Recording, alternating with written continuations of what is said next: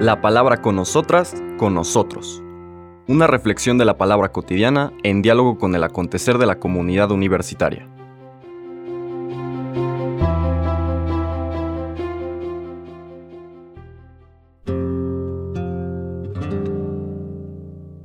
Hola, buenos días. Bienvenidas, bienvenidos a la palabra con nosotras, con nosotros.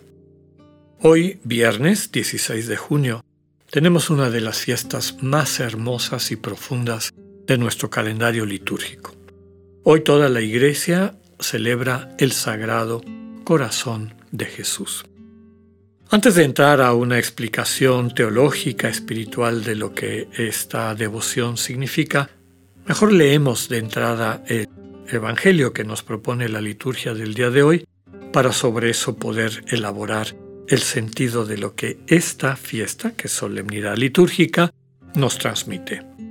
Nos mantenemos en el Evangelio de Mateo, pero vamos a dar un salto. Aquí sí cambio el Evangelio porque es una solemnidad. Y entonces la liturgia busca un texto que coadyuve, profundice lo que esta fiesta quiere transmitir. Entonces nos vamos al capítulo 11, versículos del 25 al 30 de Mateo. En aquel tiempo Jesús exclamó, Yo te alabo, Padre, Señor del cielo y de la tierra, porque has escondido estas cosas a los sabios y entendidos, y las has revelado a la gente sencilla. Gracias, Padre, porque así te ha parecido bien. El Padre ha puesto todas las cosas en mis manos. Nadie conoce al Hijo sino el Padre, y nadie conoce al Padre sino el Hijo y aquel a quien el Hijo se lo quiera revelar.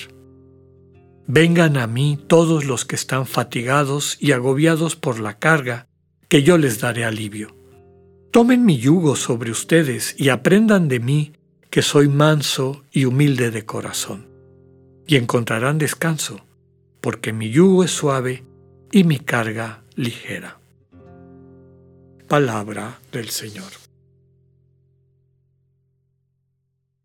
Este texto del capítulo 11 de San Mateo es tan importante, es tan central a la experiencia cristiana de Dios, que, como les he comentado en otras ocasiones, en los iconos del Pantocrator, esos iconos que seguramente ustedes han visto del Señor Jesús, ya entronizado en su gloria, que centrado en el, sentado, perdón, en el trono de la gloria, con la mano izquierda sostiene un libro y con la mano derecha está bendiciendo. Pantocrator quiere decir Señor del universo. Quiere decir que el Señor es quien gobierna la autoridad central del universo. Pero ¿cómo gobierna este Señor? Amando, bendiciendo. Los pantócratos, Señor del universo, soberano del universo, gobernante del universo, son de dos tipos. Hay algunos que tienen el libro cerrado y otros que tienen el libro abierto. Normalmente los que tienen el libro cerrado tienen un rostro, podemos decir, más firme. No es tan tierno, es firme. Y lo que quiere transmitir esa revelación iconográfica es a Jesús como un Señor que tiene el libro cerrado y te está diciendo confía en mí ponte en mis manos. ¿Qué hay en el libro? Déjamelo a mí. Confía en mí. Y transmite eso, una sensación de seguridad, de confianza, de fortaleza finalmente. ¿no? Entonces me confío en este Señor, en este Señor de todo lo que existe. Pongo mi vida en sus manos. Los iconos Antócrator tienen el libro abierto, tienen escrito sobre ese libro precisamente una de las frases que acabamos de leer. Vengan a mí todos los que están fatigados y agobiados por la carga, que yo les daré alivio. Los rostros de estos pantócrator, a diferencia de los que tienen el libro cerrado, son más tiernos, más suaves, ¿no? Es la mirada de alguien compasivo que a través de esa mansedumbre, como nos describe el texto más adelante, este carácter de suavidad, de acogida, de comprensión, todo lo que queremos pensar alrededor de este concepto, nos invita a acercarnos y nos invita a que descansemos en Él, a que pongamos nuestra vida en Él. En el fondo ese es el origen de la fiesta del Sagrado Corazón de Jesús. No me voy a meter tanto al contexto histórico, pero sí subrayar que nace en un momento difícil de la humanidad, momento de las guerras religiosas en Europa, de violencia entre hermanos de fe, cristianos que matan a otros cristianos, y en medio de ese dolor, el corazón de Jesús se presenta invitando a la humanidad a que voltee a verle a Él y que en la contemplación de ese corazón que se presenta herido y ardiendo de amor por la humanidad, encontraremos el camino para salir de esa división, de esa violencia, de esa inhumanidad.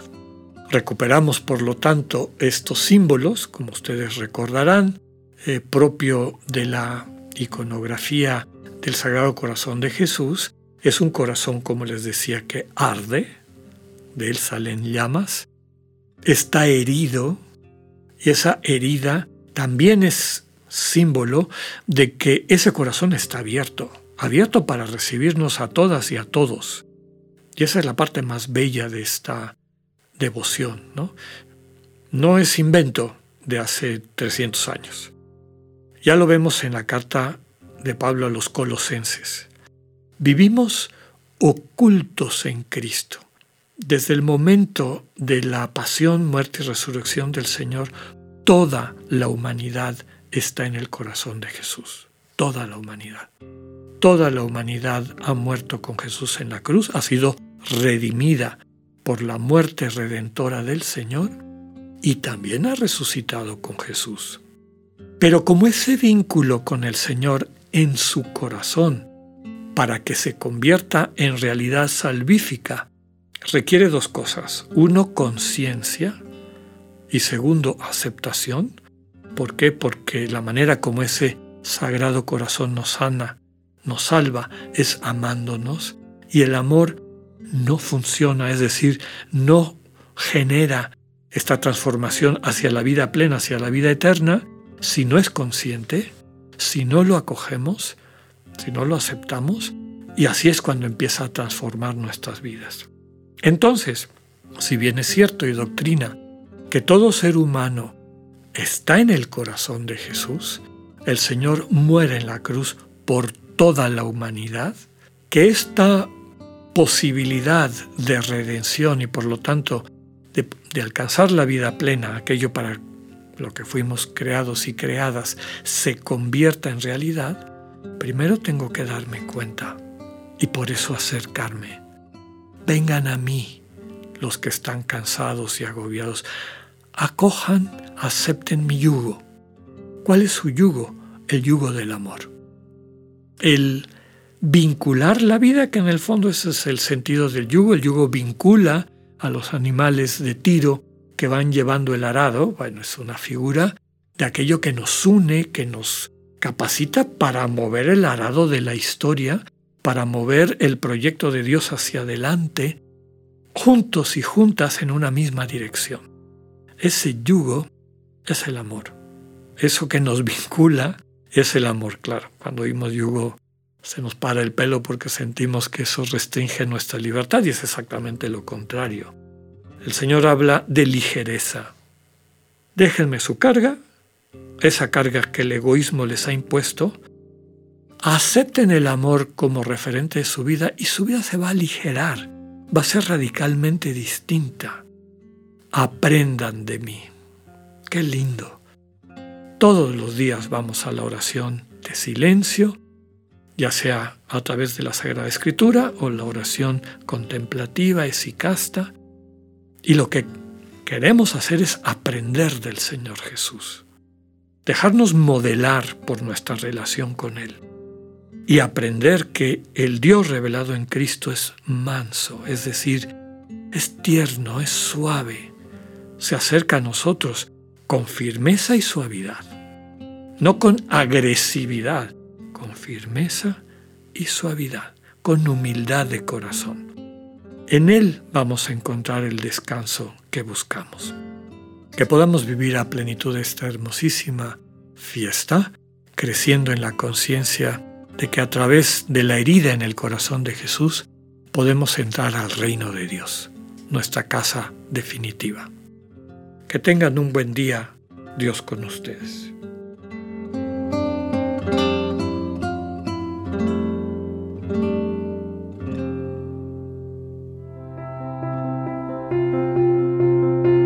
Acabamos de escuchar el mensaje del Padre Alexander Satirka.